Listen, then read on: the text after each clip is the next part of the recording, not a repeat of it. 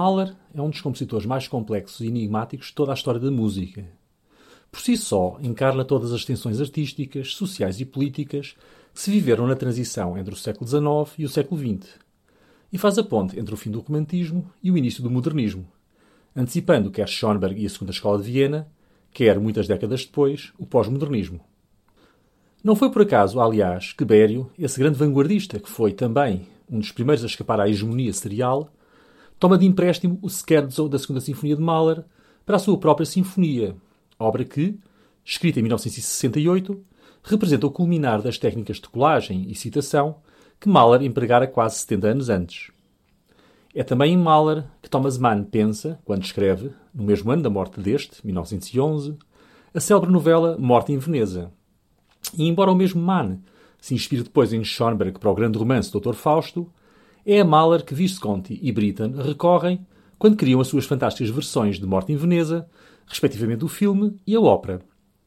É também com Mahler que Sibelius tem, em 1907, aquela que é, muito provavelmente, a mais célebre conversa sobre a sinfonia em toda a história da música, da qual já falarei mais adiante.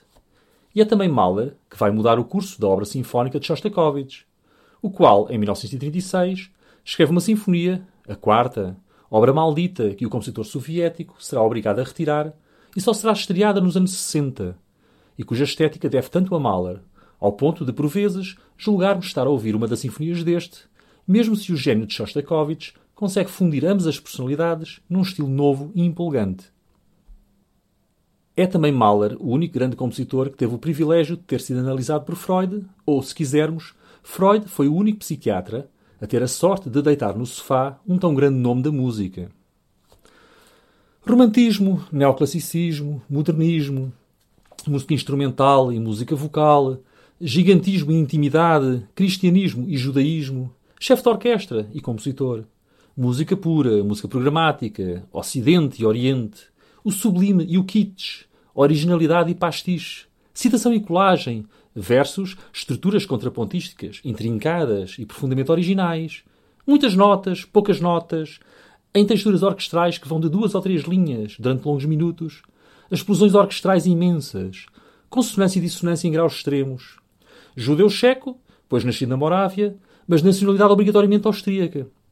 Por tudo isto, Mahler foi, e continua a ser, um poço de contradições, de tensões, de paradoxos. E toda a sua música espalha assim, como ele próprio dizia que devia ser o conceito de uma sinfonia, o mundo inteiro.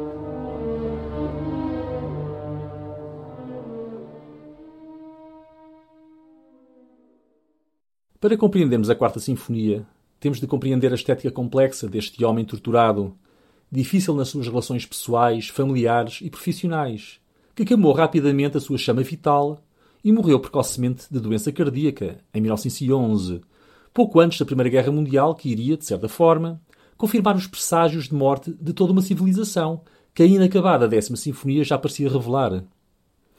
Na citada conversa com Sibelius, ocorrida durante um passeio dos dois em Helsínquia em 1907, Sibelius revelara a Mahler a sua concepção sinfónica, a qual consistia, como herdeira do pensamento orgânico de Beethoven e Brahms, numa severidade formal e numa profunda lógica que deveria ligar todos os temas de uma sinfonia. A esta ideia, Mahler exclamou: Não! A sinfonia tem de ser como o mundo, deve conter tudo. Esta ideia da sinfonia como uma espécie de arquivo universal, ideia que Berio, na obra que citei antes, a Sinfonia de 1968, leva às últimas consequências ao fazer dela uma gigantesca colagem de tudo e mais alguma coisa, será retomada literariamente por Jorge Luís Borges no seu célebre conto O Aleph, publicado em 1949. Embora Borges pouco ou nada gostasse de música, abrindo uma exceção para Brahms e alguns tangos e milongas, e nada soubesse de Mahler, a sua concepção do Aleph, esse ponto minúsculo, situado debaixo de um vão de escada em Buenos Aires, no qual tudo o que já acontecera, estava a acontecer ou iria acontecer e todas as variantes possíveis e imaginárias desses eventos, pessoas, livros e tudo mais que se possa pensar estavam contidas, ideia que também remete para o momento imediatamente antes do Big Bang, remete igualmente para a concepção sinfónica de Mahler. Porque em Mahler, como referi atrás, tudo coexiste, tudo se justapõe e sobrepõe, o erudito e o popular, o nobre e o banal, a polifonia cromática mais intrincada e os acordes tonais mais simples, o seu material temático e o dos outros, as suas origens judaicas e o cristianismo do Império Austro-Húngaro, a severidade beethoveniana e a visão fílmica da música programática ultrarromântica, a música puramente orquestral e o canto, que se intromete constantemente. Mesmo as suas sinfonias sem voz, as número 1, 5, 6, 7, 9 e a incompleta décima, são impensáveis sem os seus ciclos de canções, cujas melodias, em particular nas primeiras três sinfonias, fornecem a maioria do material temático para estas. Enquanto Beethoven procurou a voz como um instrumento derradeiro na nona sinfonia, o instrumento que continua todos os outros instrumentos em direção à expressividade última, Mahler parece ter feito o contrário e transformado o canto em orquestra. Também a forma é imprevisível. Se em Beethoven temos crescendos e diminuendos, em Mahler temos explosões sonoras que aparecem do nada e um retomar igualmente súbito da tranquilidade. E se conseguimos ainda assim perceber um desenho geral em direção a um clímax principal, esse caminho de ida e volta está cheio de explosões climáticas menores que lembram o eletrocardiograma de um enfermo do coração. Algo, aliás, que não está longe da verdade, pois Mahler era um ramalade que virá, como referi, a morrer do coração. E o final da nona sinfonia, por exemplo, simula a arritmia cardíaca que cada vez mais era evidente no compositor. Quer a nona sinfonia, quer a canção da Terra, são, aliás, duas grandes despedidas. Uma vocal, a outra puramente orquestral. Dois enormes adágios, a repetição da palavra para sempre, para sempre, em A Canção da Terra, e a indicação morrendo no final da nona sinfonia, lembram-nos que Mahler estava bem ciente da sua morte próxima, mas também, como Leonard Bernstein também referiu, da morte próxima da tonalidade e do ideal faustiano nas artes.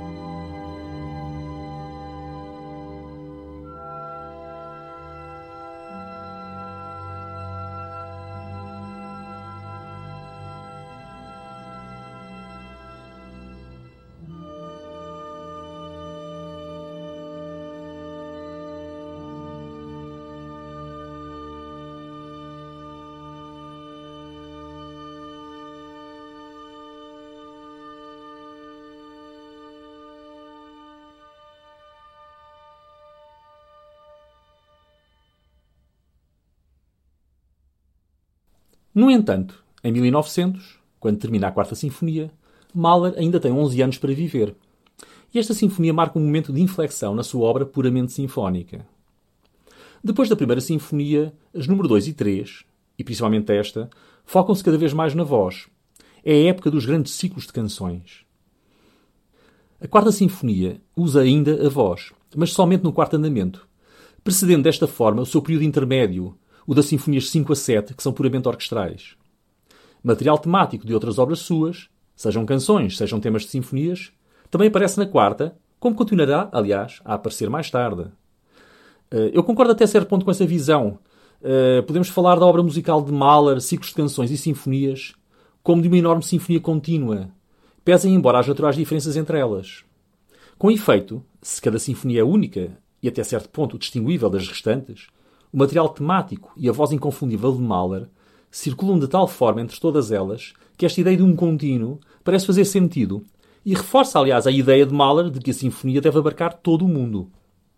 A quarta distingue-se das primeiras três sinfonias, antes de mais, pela menor duração, menor tamanho da orquestra e orquestração mais ligeira, e pelo tom mais neoclássico, que fazem dela uma herdeira quer de Beethoven, o Beethoven da quarta e da oitava sinfonias, quer de Schubert.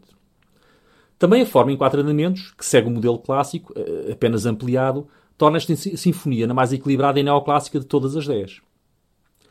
Talvez por isso, a quarta sinfonia tenha sido recebida com hostilidade, quer do público, quer da crítica, em Berlim e em Viena, e negativamente comparada com a monumental segunda sinfonia, a Ressurreição.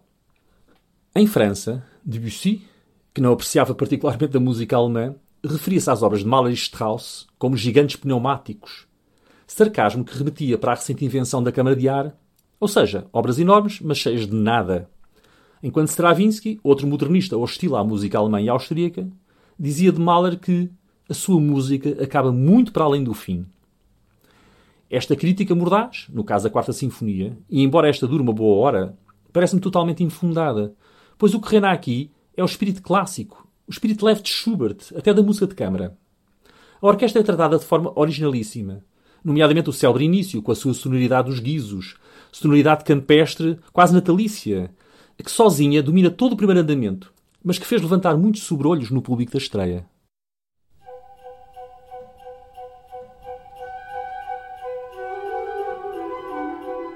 É curioso verificar que o manuscrito original de Mahler, da primeira versão, tinha mais instrumentos neste início tão leve. Mahler previra oboés e flautas e um pouco mais tarde, quando entram os violinos com o tema principal, contrabaixos.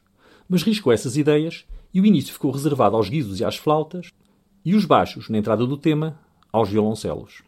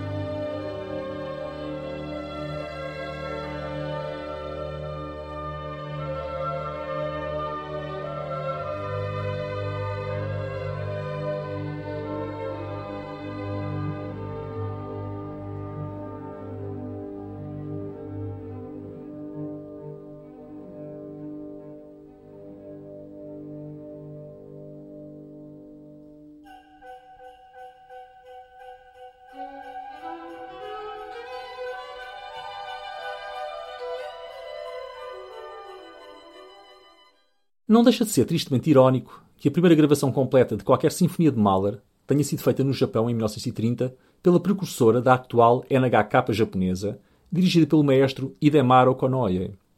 Este maestro e esta orquestra vão ser os mesmos que, tendo gravado, com alguns cortes ainda assim, devido à falta de espaço dos 78 rotações, pela primeira vez uma sinfonia do judeu Mahler. Recusarão tocar a Sinfonia da Requiem de Britten em 1940, mas gravarão, sem qualquer prurido, a canção Horst Wessel, o hino oficial dos nazis, dos quais o Japão será, com a Itália, o terceiro grande aliado durante a Segunda Guerra Mundial. O segundo andamento, tal como o primeiro, é particular também pelo uso do timbre, neste caso pelo uso de um violino afinado, mais agudo que o normal, para imitar a sonoridade agreste da chamada rabeca ou violino popular.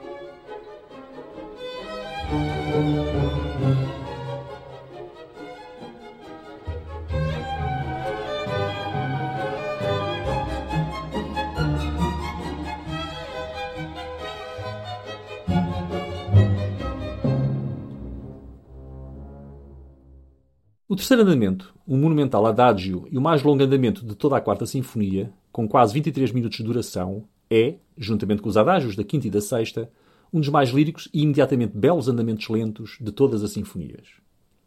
É o primeiro verdadeiro momento emocional de toda a obra e prepara a voz no andamento seguinte, ao introduzir esse lirismo que nos dois primeiros andamentos cede o lugar ao humor do primeiro andamento e à dança campestre do segundo. Daí até ao fim, temos uma ascensão do sublime, algo que não deixou de provocar, como vimos, essa sensação de estranheza do público e da crítica que viram nesta obra uma invulgar e incómoda mistura de banalidade e de sublime.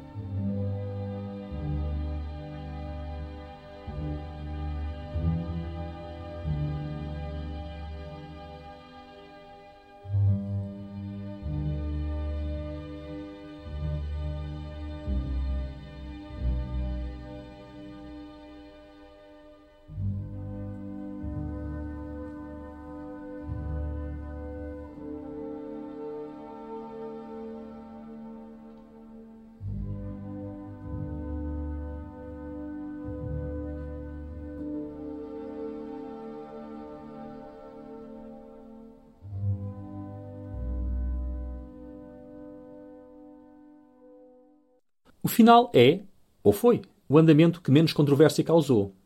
Em parte pelo uso da voz, em parte porque a música, como referi, também pelo uso dessa mesma voz, ser obviamente de cariz muito mais lírico do que a música dos primeiros dois andamentos. Na realidade, aqueles que causaram a celeuma. O texto A Vida Celestial, uma visão infantil do céu, havia já sido usado em 1892 para uma canção que ficara de fora do ciclo A Trompa Encantada do Rapaz. E a melodia desta percorre a quarta sinfonia em fragmentos, até que, no quarto e último andamento, ouvimos a melodia completa pela voz de soprano. Mahler considerou esta canção o pináculo do edifício, ao mesmo tempo a inspiração e o objetivo de toda a música que precede a entrada da voz.